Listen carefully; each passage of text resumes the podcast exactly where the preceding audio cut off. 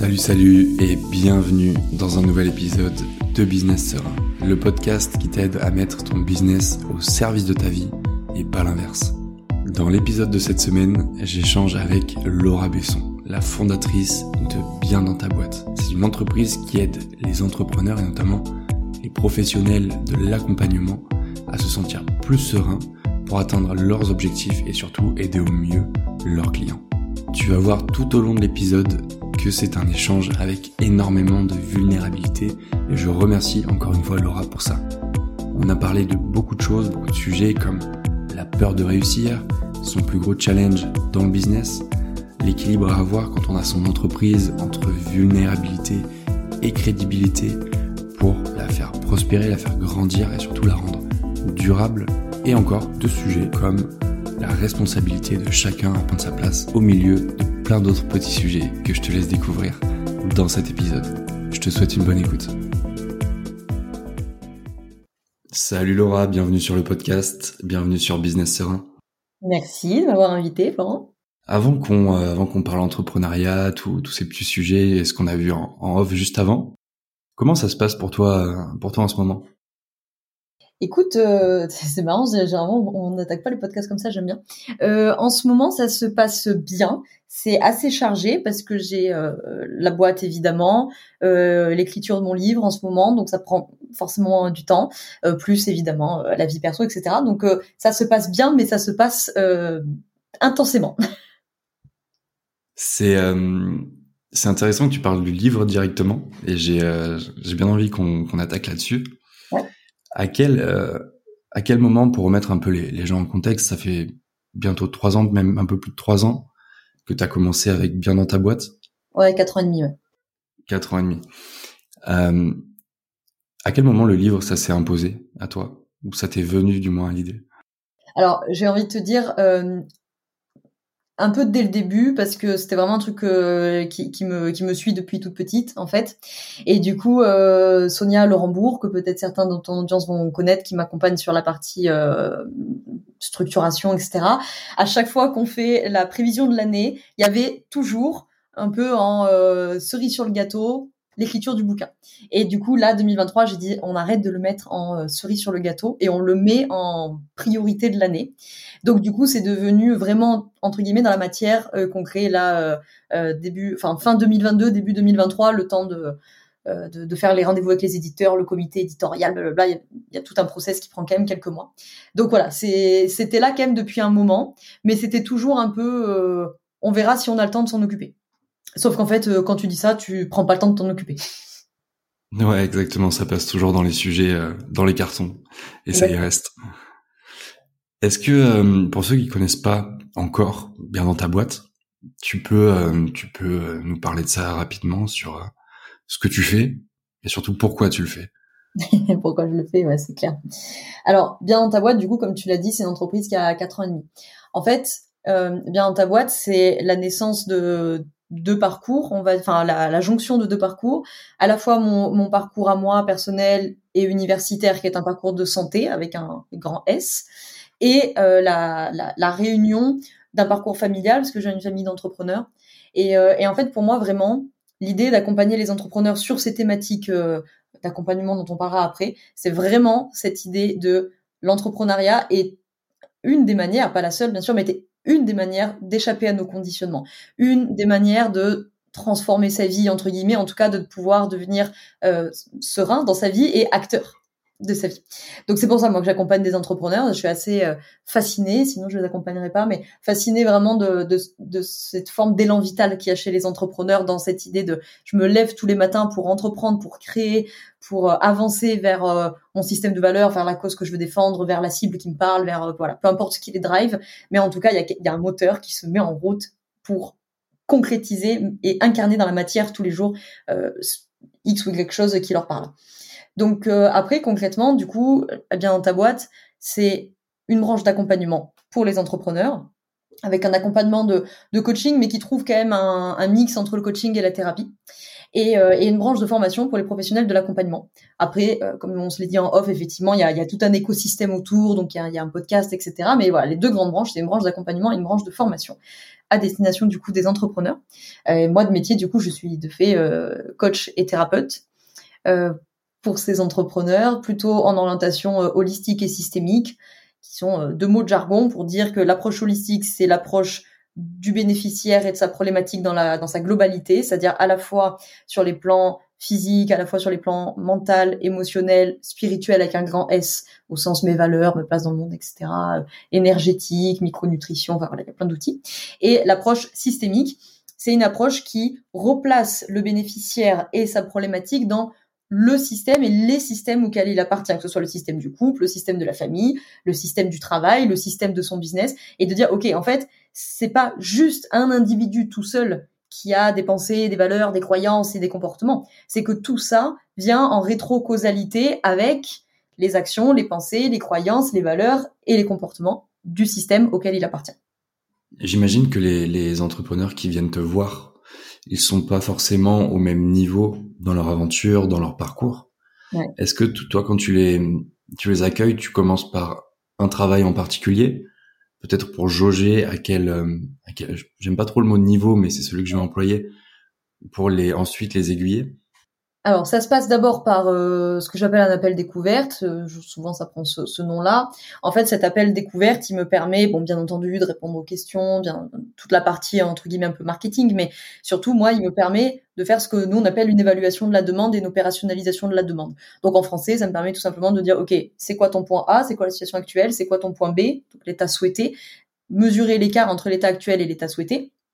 Déjà pour s'assurer qu'on ait une demande réelle d'accompagnement qu'elle soit bien structurée et surtout qu'elle relève de mon accompagnement et pas euh, de l'accompagnement euh, d'un confrère psychologue, d'une consoeur psychologue ou, ou, psychiatre ou ostéopathe ou que sais-je, bref, d'un autre professionnel de l'accompagnement en tout cas. Et donc à partir de là, ça me permet de leur proposer de leur faire une proposition d'accompagnement. Donc moi, tous mes accompagnements sont personnalisés, sont sur mesure. C'est un principe qu'on appelle d'équifinalité en systémique, qui dit que pour la, la même problématique, on n'aura jamais la même solution parce qu'il y a un système derrière et que tous les systèmes, évidemment, ne sont pas régis par les mêmes règles. Et donc, selon les règles qui régissent ces systèmes, ben, on n'a pas la même proposition d'accompagnement. Euh, voilà. Donc, euh, c'est à partir de là que ça me permet de, de jauger, euh, effectivement, entre guillemets, où ils en sont. Je comprends ce que tu veux dire par niveau.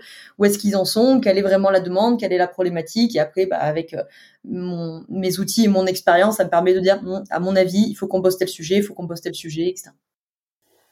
Ok, ouais, c'est hyper intéressant, notamment dans la diversité de, comme tu l'as dit, au cas par cas, tu peux avoir des méthodes, mais ça va jamais être la même euh, la même solution qui va être euh, qui va être apportée. Ouais, parce qu'en face de toi, tu as évidemment des, des individus euh, différents, bien sûr, et qui sont tous régis par des systèmes différents, et que les règles qui gouvernent ces systèmes bah, sont pas tous les mêmes, sont pas toutes, pardon, les mêmes. Enfin, ces systèmes sont pas tous les mêmes. Donc du coup, bah forcément que même si j'ai euh, admettons, on aurait deux entrepreneurs avec exactement le même parcours, euh, le même métier, les mêmes problématiques, euh, etc. Quoi qu'il en soit, ils n'ont pas grandi dans les mêmes systèmes et ils évoluent probablement pas dans les mêmes systèmes, ou en tout cas, même si les systèmes ont l'air similaires, ils sont probablement pas gouvernés par les mêmes règles, donc je peux pas les aborder de la même manière. Ouais, et puis les, les motivations aussi diffèrent. Oui, bien sûr.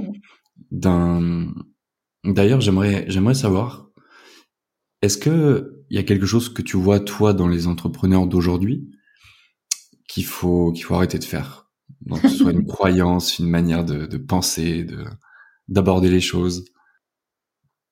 Ouais, ah, je pourrais en, citer plein, mais là le premier truc qui me vient, c'est il faut arrêter euh, à tout prix la position extériorisée. Tu vois, arrêter de dire s'il y a une difficulté dans mon business, qu'elle soit purement business ou qu'elle soit euh, purement mindset ou un peu des deux, ce n'est pas la responsabilité de vos parents. Ce n'est pas la responsabilité du gouvernement, ça n'est pas la responsabilité de l'algorithme d'Instagram, ça n'est pas la responsabilité de euh, votre associé ou je ne sais quoi. Ça ne veut pas dire que vous êtes coupable de tout, pas du tout, mais par contre, vous êtes responsable au sens littéral en capacité d'apporter des réponses à ce qui se passe. Et ça, je crois que vraiment, quand on est entrepreneur, tant qu'on est dans un état d'esprit de euh, je caricature, mais c'est pas moi, c'est dehors, bon ben là, c'est compliqué d'avancer quand même. Ouais, j'aime beaucoup. Ça me fait penser à la citation euh, "Tout ce qui t'arrive, c'est pas ta faute, mais c'est ta responsabilité à porter ensuite." Exactement. finalement, c'est la, c'est la réponse que tu donnes derrière à partir du moment où tu es dans cette situation qui va déterminer Bien sûr. Là, là où tu vas arriver à la fin. Exactement. Ouais. Tu as précisé tout à l'heure, et j'ai bien aimé parce que tu m'as fait une belle transition, c'est que euh, c'est que tu es né dans une famille d'entrepreneurs. Ouais. Est-ce que justement tu as eu des challenges? Parce que souvent on pense au fait que euh, certaines personnes sont les premiers entrepreneurs de, de leur famille, les premiers un peu à, à entrer dans ce monde, à évoluer dans ce monde, et ils sont pas forcément compris par leurs proches.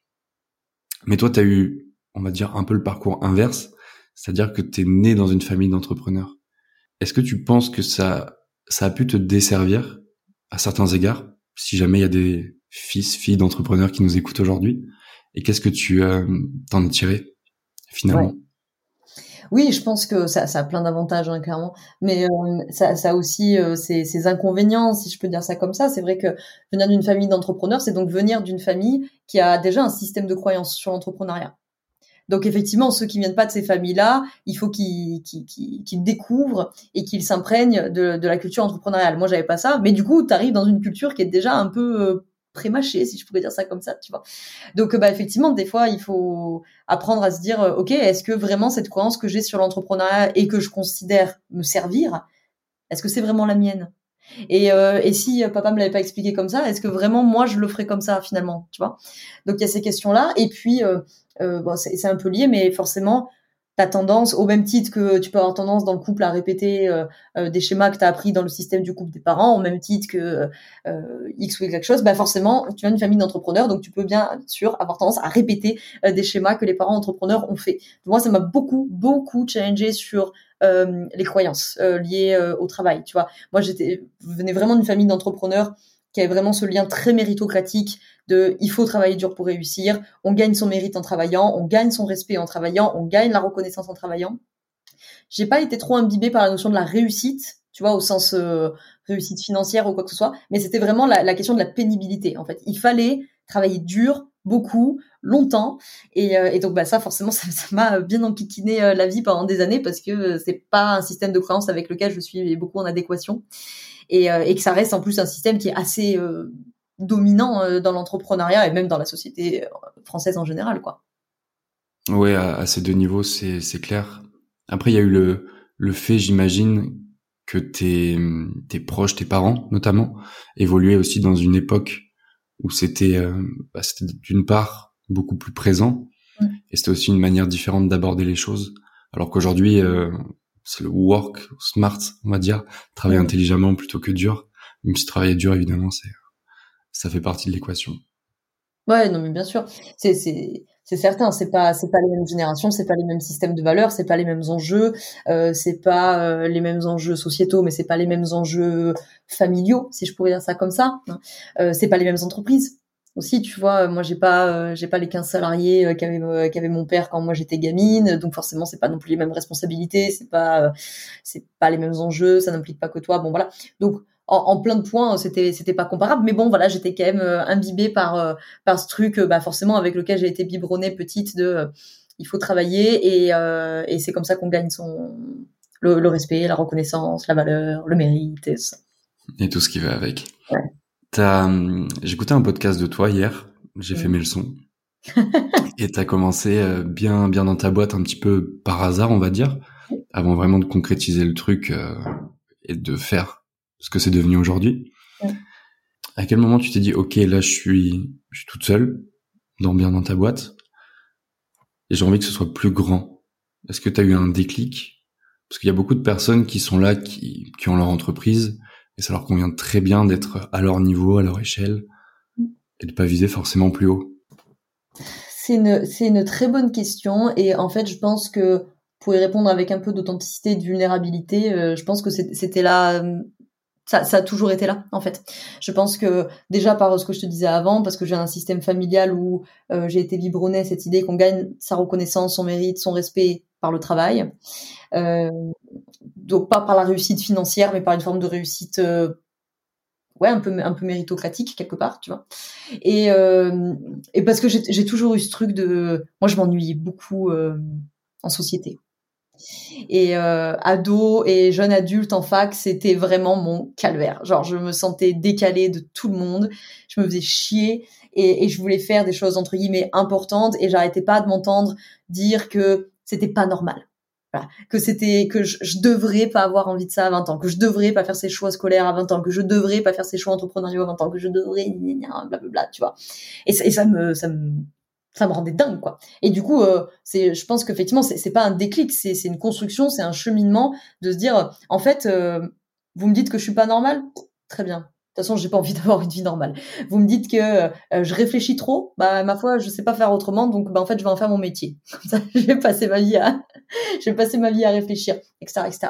Et donc du coup, bah, je pense qu'effectivement, bien ta boîte est que le, le, corollaire de ça, enfin la, continuité, on va dire plutôt de, ça, de cette réflexion de à la fois, il y, a, y, a, y, a, un besoin de reconnaissance dessous, c'est certain, et à la fois, euh, à la fois, c'est ça, ça, ça m'apparaissait un peu comme une espèce de nécessité, tu vois? C'est euh, déjà merci d'avoir partagé ça, comme tu l'as dit, avec beaucoup de vulnérabilité.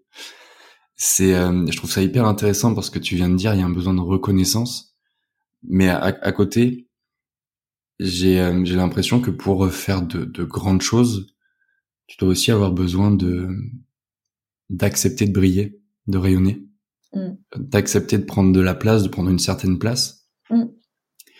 Et euh, j'aimerais savoir si dans les, les personnes que tu accompagnes ou dans les personnes que tu as déjà rencontrées jusqu'à aujourd'hui, j'imagine qu'il y a des personnes qui n'ont pas encore eu ce, ce déclic oui, parce qu'il peut y avoir plein de trucs euh, dessous et parce que en fait, tu peux avoir là de, deux besoins ou deux ensembles de besoins psychiques qui viennent un peu se mettre en confrontation, tu vois. C'est-à-dire peut-être que d'un côté il y a j'ai besoin de reconnaissance, j'ai besoin de performance, et de l'autre côté il y a euh, peut-être j'ai besoin d'une forme d'intimité, de, discrétion entre guillemets, ou alors un système de croyance qui vient dire euh, c'est mal, tu vois. Euh, il faut pas briller, il faut pas se mettre en avant, je dois pas être sur le devant de la scène parce que être sur le devant de la scène ou briller, bah, c'est prétentieux, c'est c'est pas poli, c'est pas je sais pas quoi. Donc il peut y avoir plein de choses. Il y a, des conditionnements sociétaux à ça aussi. Hein. C'est très souvent plus difficile pour les femmes que pour les hommes aussi. Tu vois, qui ont souvent été quand même plus éduqués dans cette idée de prends pas trop de place, euh, soit soit sois belle et tais-toi, tu vois, euh, dans la caricature du, du, proverbe. Donc il peut y avoir plein de choses bien sûr qui viennent euh, bloquer entre guillemets à cet endroit-là ou en tout cas freiner à cet endroit-là. Et moi je suis pas très euh, coutumière en fait de la notion de, de déclic parce que je trouve que cette notion de déclic elle a l'air de dire qu'en fait on pourrait d'un coup passer d'un système de croyance à un autre. Or, je ne crois pas à ça. Je crois que le système de croyance pour X et Y rencontre, travaille sur soi, etc., se flexibilise et que des fois, il y a le petit truc par-dessus qui fait que, ah ok, je suis arrivé à venir investir un système de croyance qui est peut-être plus réaliste au sens plus pragmatique, plus aidant pour moi. Mais en fait, si d'un coup, ça donne la sensation de passer à autre chose, c'est quasiment toujours parce qu'il y a eu des mois et très probablement même des années de flexibilisation de la croyance, quoi. Ouais, je vois ce que tu veux dire. Un petit peu comme le, le vase qui se remplit d'eau d'eau et un jour, euh, un jour ça déborde et tu bascules, euh, comme tu l'as dit, euh, de l'autre côté. Ouais. Il y a un truc qui me vient en tête quand un peu pour pour rallonger, on va dire, sur ce sujet. Je parlais avec, je sais pas si tu vois qui c'est, Dorian Martinez. C'est un psychologue du sport. Ouais qui, euh, qui travaille avec des athlètes. Il y avait cette notion euh, justement de la peur de réussir. Mm. Est-ce que tu penses que c'est c'est vraiment réel déjà d'une part? Ouais, bien sûr. Oui, oui, des... la peur de réussir, c'est quelque chose qu'on peut voir euh, assez souvent. C'est vrai qu'on est souvent focus sur la peur d'échouer, mais en fait, la peur de réussir, elle peut venir, en fait, là derrière chercher beaucoup de choses. Tu vois. Par exemple, on peut avoir des notions de culpabilité qui, qui vient euh, se matérialiser dans une peur de réussir parce que peut-être je porte la culpabilité euh, de dépasser mes parents, de dépasser un enseignant, de dépasser un conjoint, de dépasser une rémunération d'un conjoint. Enfin, tu vois, il peut y avoir plein de choses qui se trament là-dessous. D'un point de vue du transgénérationnel et de la psychogénéalogie, on a aussi la thématique de ce qu'on appelle, hein, c'est un peu brutal comme euh, expression, mais on appelle ça les névroses de classe.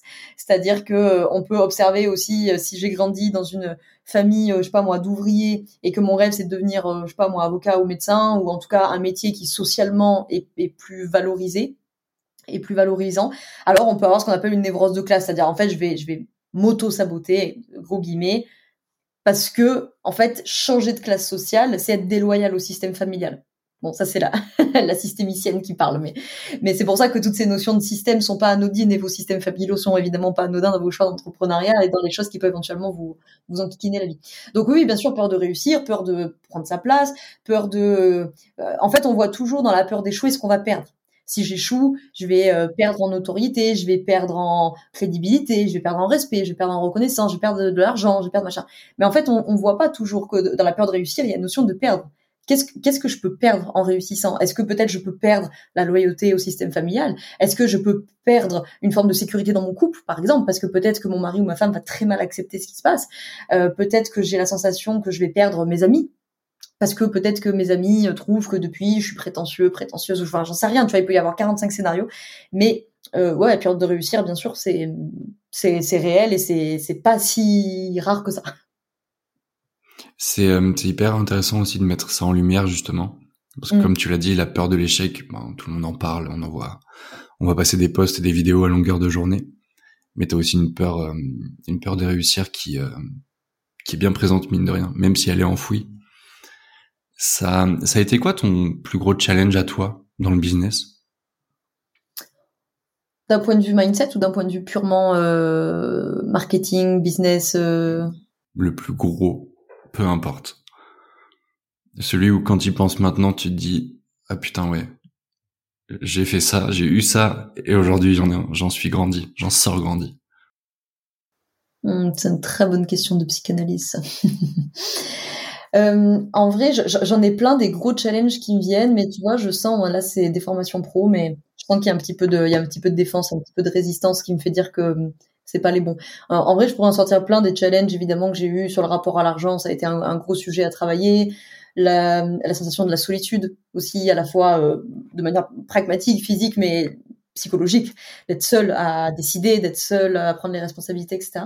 Mais euh, en vrai, je sens que c'est un peu des réponses, euh, les réponses que j'accepte de donner, tu vois. Donc, je pense que la, la, vraie, vraie réponse, elle est dessous. Et je pense que le, le grand challenge, ça a été de dans une notion un peu de transcendance, tu vois. Bon, ça, c'est un mot euh, qui me tient à cœur, mais euh, c'est un peu ce que tu disais avant, c'était dans, l'autorisation à prendre sa place, l'autorisation à briller. Moi, j'étais souvent, euh, euh je m'auto-censurais beaucoup par, et d'ailleurs, ça me l'a refait ce matin, j'étais en train d'écrire une newsletter sur sur mon histoire à moi, parce qu'en fait, fait, je n'en parle j'en parle très peu, je parle beaucoup de mon parcours universitaire, mon parcours familial, mais ça ne dit pas grand chose de moi, tu vois. Et je vois que ça m'a challengé parce qu'en fait, quand j'écris ma newsletter, je me dis, oh, mais je vais paraître prétentieuse ou euh, est-ce que peut-être j'en fais trop? Enfin, tu vois, donc je pense que j'étais beaucoup, euh, je suis toujours du coup, mais moins, mais beaucoup parasité par ça. Et du coup, je pense que la vraie réponse à te donner, c'est que le grand challenge, ça a été de, de d'assumer de vouloir prendre sa place et de la prendre tout court, euh, d'assumer de, de, vouloir faire des choses, des grandes choses et des choses importantes, tu vois. Et même là, quand je te le dis, j'entends un peu mon système de censure qui dit ah putain, dis pas ça, c'est cliché, euh, c'est cliché, c'est prétentieux, machin. Donc je pense que mon, mon grand challenge avec l'entrepreneuriat ces dernières années, c'est ça. je trouve ça, alors je trouve pas ça cliché, je trouve ça très fort au contraire, de euh, déjà d'avoir ce ce recul, tu vois, mais bon, c'est un peu ton métier aussi. mais euh, je trouve ça très fort justement, et et pour les personnes là qui nous écoutent, avant de te poser la question que je vais te poser, euh, déjà je m'identifie beaucoup à ce que tu viens de dire, notamment sur le fait de quand t'écris quelque chose, moi quand j'écris des newsletters ou ou que je fais des posts, on parle marketing, on parle copywriting, il y a aucun souci. Euh, voilà, comment tu peux développer ton business, faire plus d'argent, plus de chiffres, en satisfaisant tes clients. Mais dès que ça touche, tu vois, un peu plus à moi, un peu plus à, ok, qui je suis, d'où je viens et tout, oh là là. Les doigts, ils sont au-dessus du clavier, ils sont là, euh, pas envie d'y aller aujourd'hui. pas envie d'y aller. C'est difficile, hein. franchement, c'est difficile parce que quand tu quand es en train d'écrire sur ton expertise, tes outils, tes méthodes, tu restes sur quelque chose qui est assez, euh, enfin, qui peut en tout cas être un peu défensif, tu vois, c'est-à-dire je suis dans mon expertise, je suis dans la partie de moi que j'accepte de montrer. Alors évidemment, de toute façon, euh, que tu écrives une newsletter sur toi ou pas, tu seras toujours dans la partie de toi que tu acceptes de montrer, puisque c'est toi qui écris ta newsletter, tu vois. Mais euh, je me posais cette question la dernière fois parce que, en vrai, des entrepreneurs, euh, dans, je pense qu'on a à peu près le même réseau pro, tu vois, grosso modo, qui, dont vraiment, qui parlent vraiment de de, leurs enjeux perso, de, de comment ils se sont construits, des obstacles qu'ils ont eu, de comment ils les ont surmontés, bah c'est pas si fréquent que ça. Tu vois, des fois, t'entends, t'en as un qui est extrait parce qu'il sert le propos d'un post, d'un podcast, d'une newsletter ou quoi que ce soit. Mais euh, tu vois, par exemple, comme euh, euh, David Laroche, qui vraiment t'explique quand, quand il était gamin, quand il était ado, il était dans une timidité maladive, qu'il était limite suicidaire. franchement, des entrepreneurs qui te font vraiment un partage de vulnérabilité comme ça, bah, c'est pas si courant. En tout cas, moi, la première, je ne le fais pas. Ouais, c'est.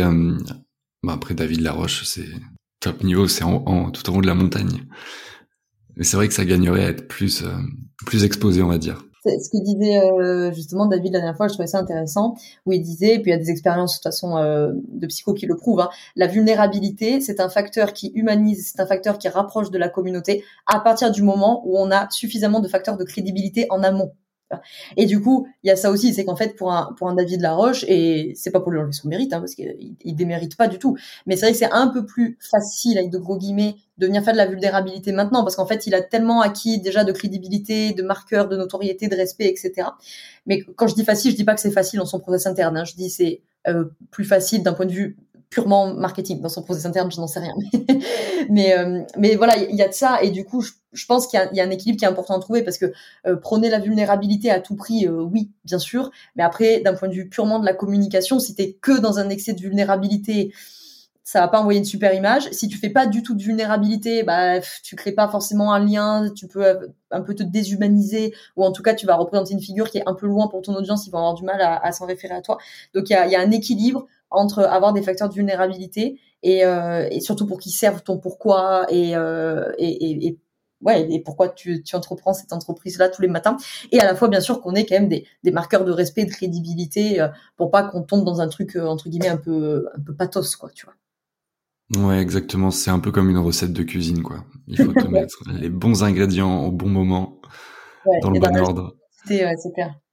Et justement, pour, pour en revenir un petit peu sur, le fait d'accepter de briller, de vouloir rayonner, de prendre sa place. Qu'est-ce que là, pour nos auditeurs, qu'est-ce que tu recommanderais si tu devais donner un ou deux tips, astuces, méthodes pour justement euh, avancer, faire un petit pas vers ça? Ouais, je crois que des formations pro, mais le premier truc qui me vient, c'est que si la question de la place est un enjeu pour euh, vous qui nous écoutez, euh, toutes les questions de trouver sa place, prendre sa place, quelle est ma place, etc.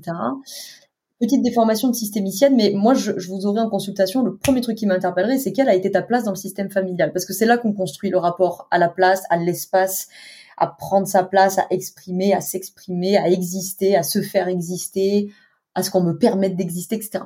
Donc, ça vaudrait le coup, c'est peut-être pas le cas pour, pour 100% d'entre vous, mais ça vaudrait le coup quand même d'aller se demander, tiens, comment ça résonne dans mon histoire, dans mon système familial, dans le système scolaire aussi, parce que le système scolaire, il vient tout le temps jouer cette question, surtout euh, euh, primaire, collège, lycée, il vient tout le temps jouer cette question de la place, parce que c'est là qu'on apprend les groupes sociaux, c'est là qu'on apprend euh, l'intégration collective, la part de l'individuel du collectif, etc. Donc je pense que ces questions de place, elles sont possiblement pas anodines si elle vous préoccupe euh, beaucoup euh, de, de, comment ça s'est construit dans votre vie, de comment ça se processe dans votre tête, etc.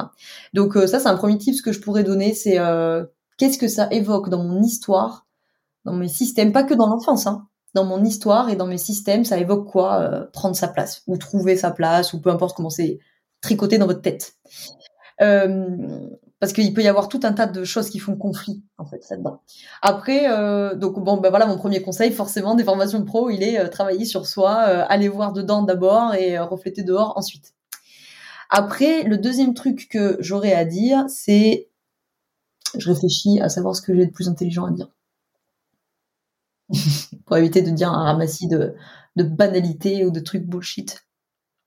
Je crois que la, question de prendre sa place, elle peut aussi rejoindre la notion dont on parlait au tout début de la responsabilité avec un grand R. C'est-à-dire, au bout d'un moment, je suis responsable de la prendre, je suis responsable de la créer. Je ne suis pas dans une posture victimaire, je ne suis pas dans une posture d'enfant qui attend qu'on me donne ma place. C'est à moi d'aller la prendre. Et peut-être que c'est pas le bon endroit, peut-être que c'est pas le bon réseau, peut-être que c'est pas la bonne cible, peut-être qu'il peut y avoir plein de choses. Mais quoi qu'il en soit, personne ne me la donnera jamais. Au bout d'un moment, c'est à, moi d'aller la chercher et c'est à moi de la créer, en fait. Donc, à la limite, c'est le deuxième truc que j'aurais à dire, c'est travailler sur vous pour comprendre comment ça s'est tricoté, et comprendre le pourquoi du comment. Et le deuxième truc, ça serait, euh, il, faut que vous créez les causes et conditions de trouver votre place, euh, prendre votre place, etc. Parce que c'est jamais l'extérieur qui vous apportera une réponse à ça, quoi. Il n'y a rien d'autre d'ailleurs, ce pas passant. Voilà, c'est Laura sur euh, Business Serein qui est venue euh, botter des culs cet après-midi.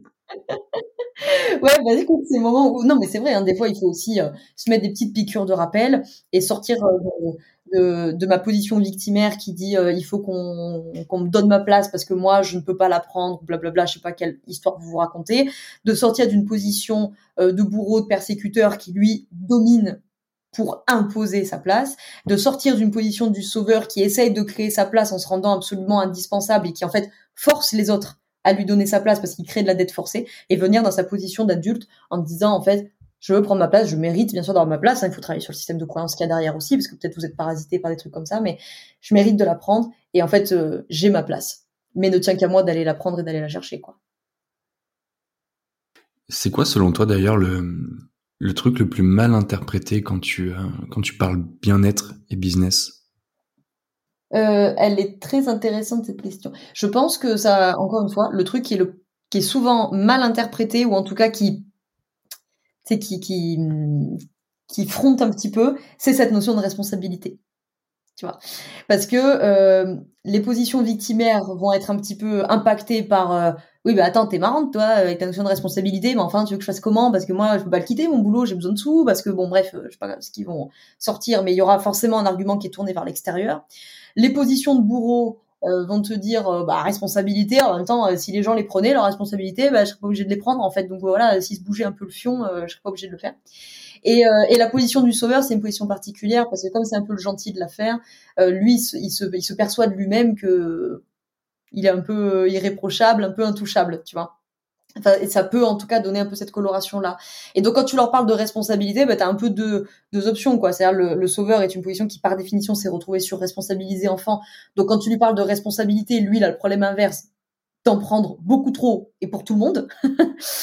et, euh, et, évidemment il peut y avoir l'autre pan entre guillemets du sauveur qui dit euh, je ne suis pas concerné, euh, moi le seul truc qui compte pour moi c'est d'aider les autres quoi.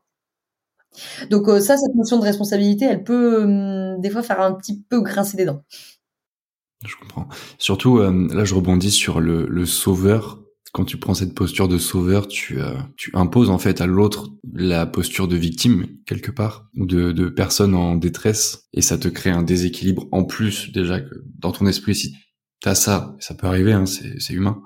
Mais en plus, tu imposes à l'autre une réalité qui est pas forcément la sienne et pas forcément celle qui lui qui l'aiderait le plus sur le long terme ça, ça se fait toujours euh, à deux, hein. c'est-à-dire c'est parce qu'il y en a un qui se met dans une position de sauveur, il l'exige, ça c'est un mot qui passe pas très bien souvent en séance, il exige implicitement de l'autre qui soit dans une position victimaire, mais celui qui est en position victimaire, de manière implicite, exige appelle l'autre dans une position de sauveur ou dans une position de persécuteur. Mais là, en l'occurrence, on parlait, on parlait du sauveur.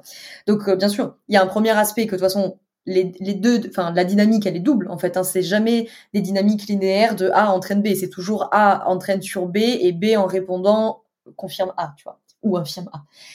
Premier point et deuxième point, euh, le sauveur est un. Les trois postures sont comme ça, mais le sauveur tout particulièrement est une position du, du jeu psychologique qui se construit sur la question de l'endettement. C'est-à-dire que l'enfant va se sentir endetté de quelque chose et le et cet enfant qui deviendra sauveur, en fait, dans sa tête, il se dit si je suis endetté, c'est parce que je suis mauvais, je suis coupable, je dois donc racheter une faute. Et donc il va passer son temps à essayer de racheter la dette. Et du coup, bah, c'est une position qui crée ce qu'on appelle de la dette forcée, mais effectivement, c'est ce que tu disais là, c'est-à-dire en gros, il va, il va créer des relations et des situations où il met l'autre dans la position de lui être redevable.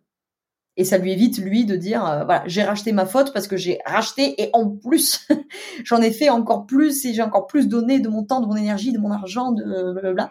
Donc, je suis indispensable, je suis irréprochable, euh, je suis euh, reconnu et donc je suis aimé. Ouais, ça évite aussi de regarder un petit peu plus profondément ce qui est à l'intérieur de de de lui-même. Ouais, les, trois postures hein, fonctionnent comme ça hein, de toute façon. Mais ouais. Comment tu euh, comment tu fais justement quand tu accompagnes quelqu'un? Là, c'est plus une question pour les coachs qui vont nous écouter, même si je suis sûr qu'ils font très bien leur boulot, mais ça peut toujours servir. Euh, pour éviter de tomber dans l'une de ces postures que tu viens de citer. Tu vois, de garder cette euh, cette distance entre toi et la personne, j'imagine déjà il faut avoir fait un gros travail sur soi. Euh, oui, oui. En tout cas, si, enfin, que, je comprenne bien la question, on parle des professionnels de l'accompagnement pour que eux ne basculent pas dans des rôles psychologiques. Alors, effectivement, le, premier truc, tu l'as dit, c'est évident, c'est déjà de travailler sur soi. Déjà d'avoir conscience de sa posture de prédilection, d'avoir travaillé sur X et Y posture que vous prenez, avoir travaillé à en sortir, avoir travaillé à développer votre posture d'adulte transactionnel, avoir travaillé à repérer du coup les jeux psychologiques à l'extérieur, euh, et, et, avoir cette capacité qu'on appelle de métaposition, c'est-à-dire être à la fois dans l'observation de son bénéficiaire, à la fois dans l'observation de soi-même et en observation de la dynamique relationnelle. Donc je viens me mettre en métaposition entre guillemets en, en prenant du recul, en décollant un petit peu de l'interaction, en me disant ah oh, je vois ce qui est en train de se passer, comment la dynamique est en train de, de s'entretenir. Et après, effectivement, ça va être tout le travail de venir dans votre posture d'adulte, de ne, de ne pas la perdre. Bon, c'est tout le travail de la posture euh, d'accompagnant. Hein. Enfin, tu as vu, moi, j'ai toute une formation sur la question, donc euh, c'est un sujet que je vois en long, en large, en travers toute l'année. Et donc, il y aurait plein de choses à dire euh, sur la question de la, de la, posture, sur la gestion des projections, sur la gestion de, de, de, sa vie intérieure, de son système projectif, etc. Mais le premier truc, il est évident que c'est d'avoir travaillé sur soi, c'est clair. On arrive, je vois que le temps passe. Euh, c'est vraiment passionnant. Merci déjà pour tout ce que tu es venu partager aujourd'hui jusqu'à maintenant. Et, euh, et, tout à l'heure en off, on parlait justement des deux trois petits tips. Mais euh, c'est pas, j'ai pas envie de faire ça, tu sais, comme une énumération. Je pense que ce serait plus intéressant euh, si je te pose la question différemment. Deux points. C'est quoi aujourd'hui être bien dans sa boîte? Qu'est-ce qu'il faut pour être bien dans sa boîte? Moi, je crois que pour être bien dans sa boîte, il faut euh, être déjà, petit 1, responsable et autonome. Donc responsable, on a déjà parlé plein de fois, en capacité d'apporter une réponse, autonome. Alors autonome, ça veut pas dire ne pas être accompagné, hein. j'ai pas dit seul, hein. j'ai dit s'autonomiser dans les process. Et donc, forcément, c'est le travail sur soi. C'est-à-dire, plus vous vous connaissez, plus vous connaissez les causes et conditions qui font que vous fonctionnez de telle manière maintenant, plus vous connaissez votre système de valeurs, votre système de croyances, euh, les émotions qui vous drivent, les besoins psychiques que vous avez, plus vous devenez acteur littéralement de ce qui se passe. Vous n'êtes pas dans une position passive, euh, d'une position victimaire par exemple, ou vous n'êtes pas non plus dans une position d'incompréhension, de se dire mais, mais bon sang, mais pourquoi j'ai toujours les mêmes clients, mais pourquoi j'arrive pas à dépasser euh, 100 000 euros de chiffre d'affaires, mais pourquoi, bah, pourquoi, pourquoi, mais il, il, faut y aller quoi. Donc seul ou accompagné, porte, mais en tout cas il faut détricoter le pourquoi du comment et comment tout ça s'est mis en place et se maintient. Le deuxième truc, pour être bien dans sa boîte, c'est un peu lié, c'est euh, d'avoir conscience que on crée toujours les causes et conditions de répéter les, mêmes schémas. Tu sais, je sais pas si tu connais le mythe de Sisyphe dans la mythologie grecque, c'est celui qui est condamné à rouler sa pierre euh, en haut d'une montagne là, et à chaque fois qu'il arrive en haut de la montagne, la pierre redégringole. Alors ça, c'est la version des mythologues que je ne me permettrai pas de contester. Mais je me permets d'en apporter une autre lecture, qui est pas la mienne, celle de Moniel Kaim, qui est un très très grand thérapeute de la systémique et de la thérapie de couple. Et, donc lui, propose une autre lecture du mythe de Sisyphe. C'est un livre avec les entrepreneurs, tu vois, où je reviens. Où il dit, imaginez que Sisyphe n'a pas été puni par les dieux à rouler sa pierre pour l'éternité, mais que Sisyphe est persuadé que les dieux vont le punir.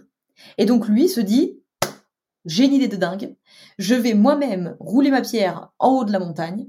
Comme ça, quand les dieux m'observeront, ils penseront m'avoir déjà puni. Et du coup, ils vont pas punir. Idée de génie.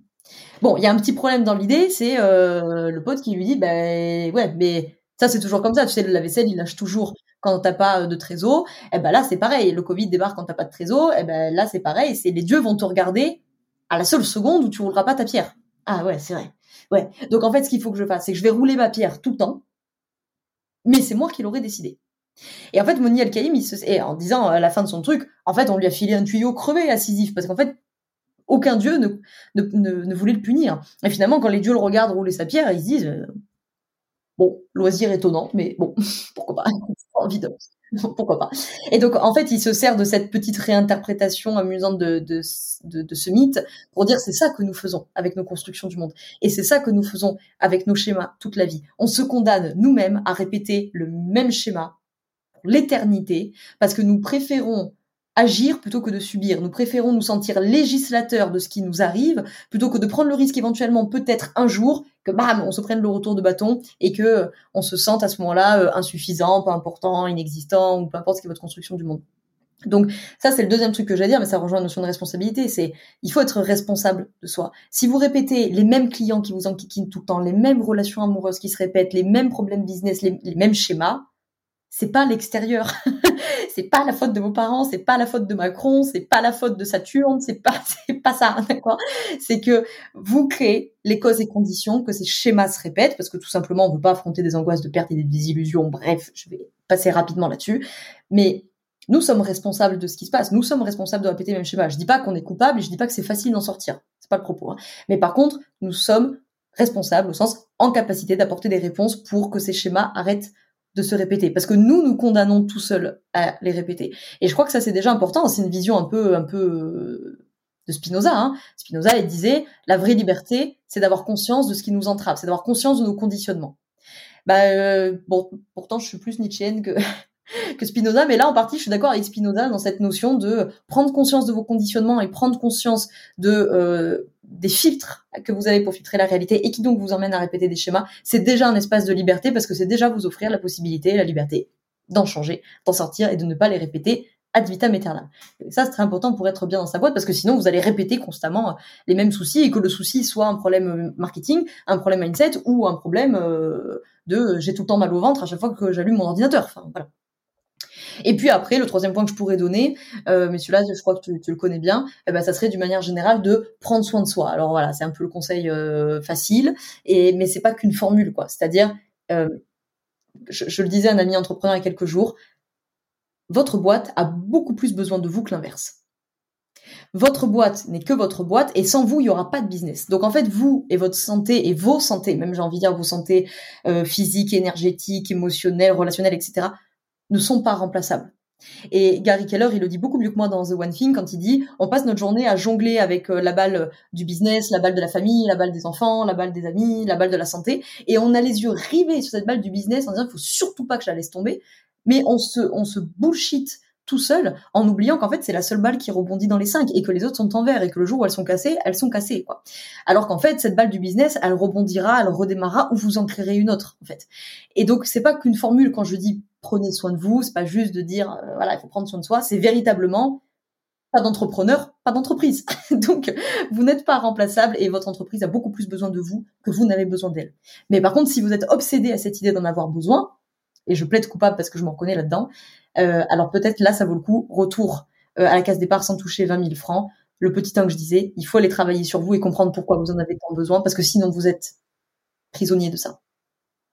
Et ce, euh, cette dernière phrase que tu viens de dire, mais même ce point en général, euh, ton entreprise n'a pas besoin de, a besoin de toi, mais pas toi d'elle. en tout cas, elle a plus besoin de toi que l'inverse. Voilà, ça, ça me fait penser, ça m'évoque euh, justement l'identification à son entreprise, qui est qui est un, gros sujet et on pourrait en faire un podcast entier dessus.